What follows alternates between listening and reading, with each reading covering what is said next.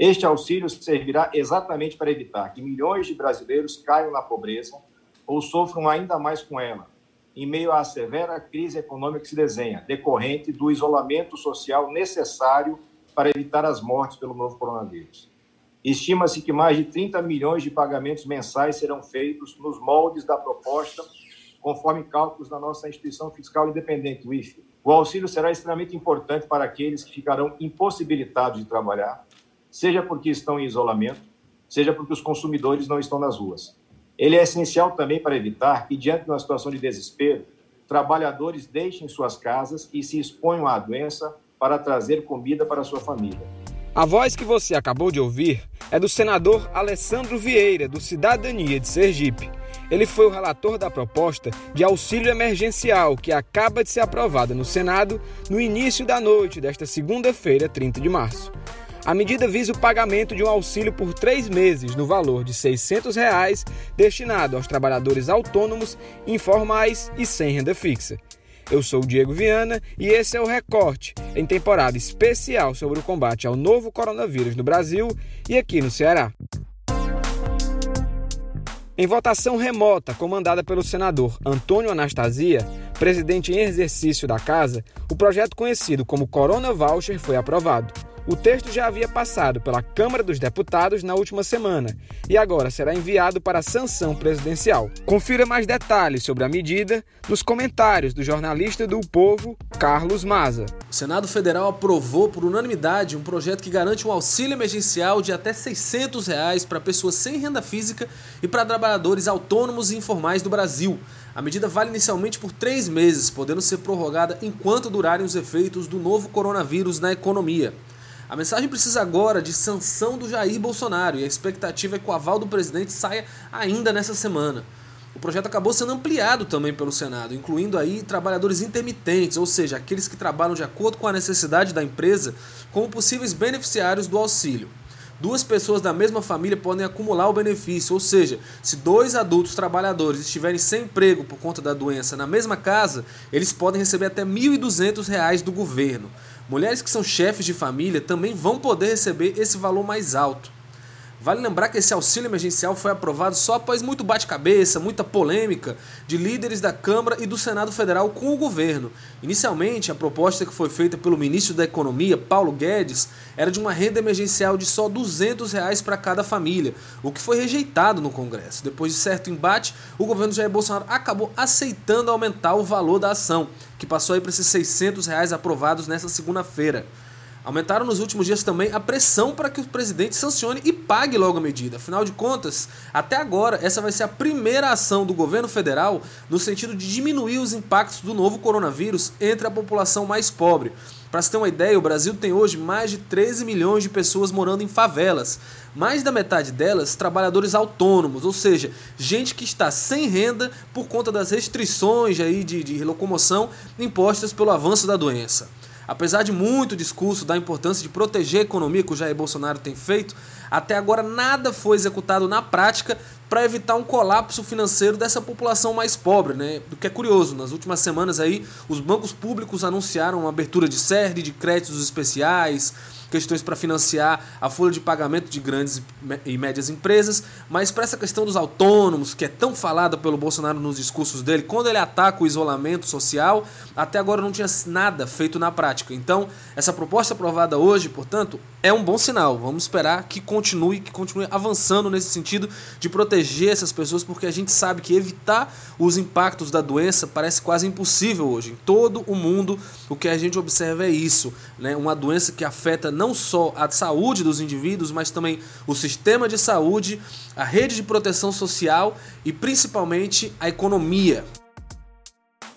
Em entrevista na manhã desta segunda-feira à rádio Povo CBN, o presidente da Assembleia Legislativa do Ceará, deputado José Sarto, defendeu a redução do salário de parlamentares em até 50% para ajudar no combate à Covid-19. Deputada Raquel Gomes, aqui do estúdio. É...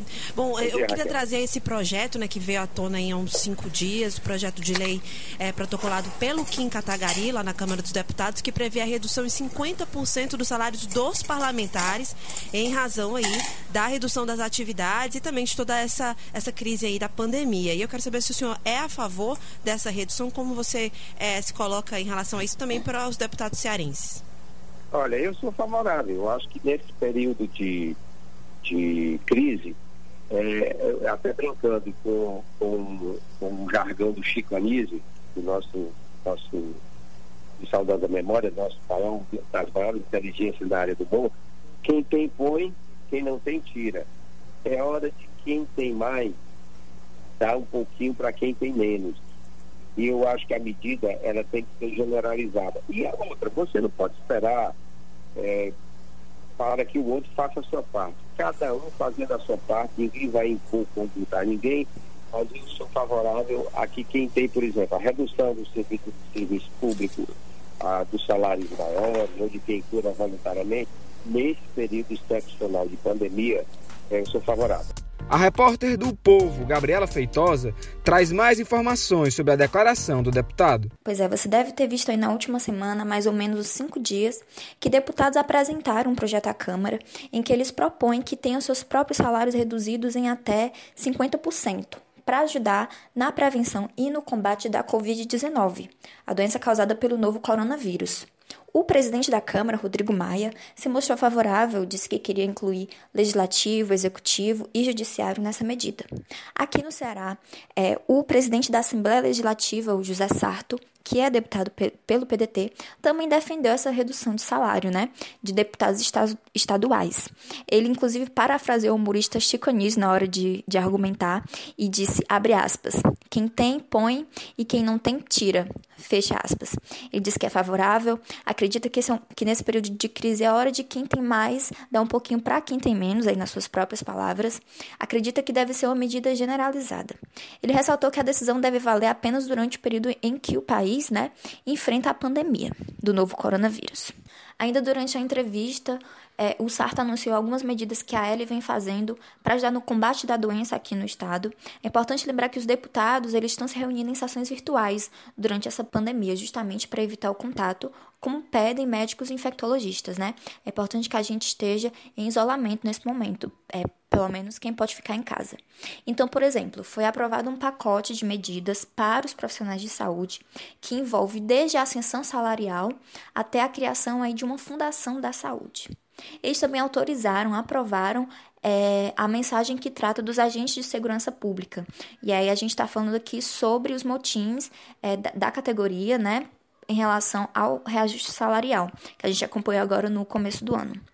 Outra medida anunciada foi a isenção de impostos para pessoas e empresas que pretendem doar dinheiro aqui para o Ceará. Isso porque existe é, é, é esse imposto sobre pessoas, como falei, né, sobre pessoas e empresas que estão que doando, doando dinheiro para o Estado. Ele pode chegar até 2% sobre o amontoado total dessa doação. Então, por exemplo, a FIEC está doando 10 milhões de reais para aquisição de respiradores pulmonares aqui aqui para o Estado. E agora ela não vai precisar mais pagar esse imposto. Lembrando que essas medidas elas devem valer somente durante a pandemia, né? Como o próprio Sarto é, fez questão de ressaltar. Estado com maior número de casos confirmados no Nordeste, o Ceará tem registrado um dado animador: a porcentagem de altas hospitalares. Até o domingo, 29 de março, 38 dos casos que necessitaram de internação, 10 haviam recebido alta. As informações são do boletim epidemiológico da Secretaria de Saúde do Estado. A repórter do Povo, Marcela Tossi, traz mais dados sobre os números e critérios de internação. Desde o último dia 15, quando teve seu primeiro caso de Covid-19, o Ceará tem se mostrado o estado com mais habitantes positivos para o novo coronavírus no Nordeste. Esse número que nos alerta agora vem acompanhado de avanços. Até domingo passado, pouco mais de 10% desses pacientes necessitaram de internação.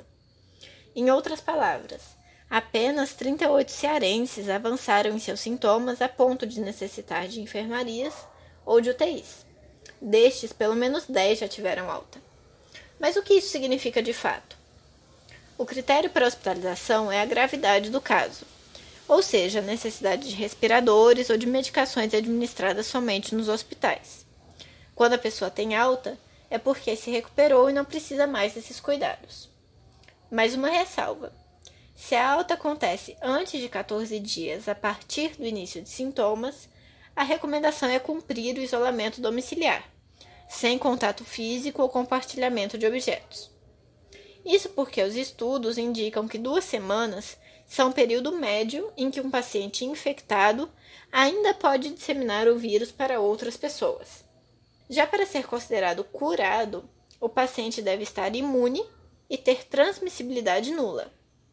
Para ter certeza desses critérios, são necessários um exame de sangue, que vai mostrar a quantidade de anticorpos, e um novo exame de secreções de nariz e boca para atestar a ausência do coronavírus. Nem todo mundo está conseguindo fazer tais exames, porque o sistema de saúde está economizando recursos para novos pacientes. Então, somente depois de 14 dias após o início dos sintomas e já sem qualquer sintoma, o paciente está liberado para convívio familiar, mas ainda com precauções. Afinal, continuamos todos juntos, mas cada um em sua casa para evitar a disseminação da doença. E para encerrar esse episódio, eu deixo para você a indicação do podcast Assim Caminha a Humanidade, que é aqui do povo e fala sobre mitologia e cultura pop.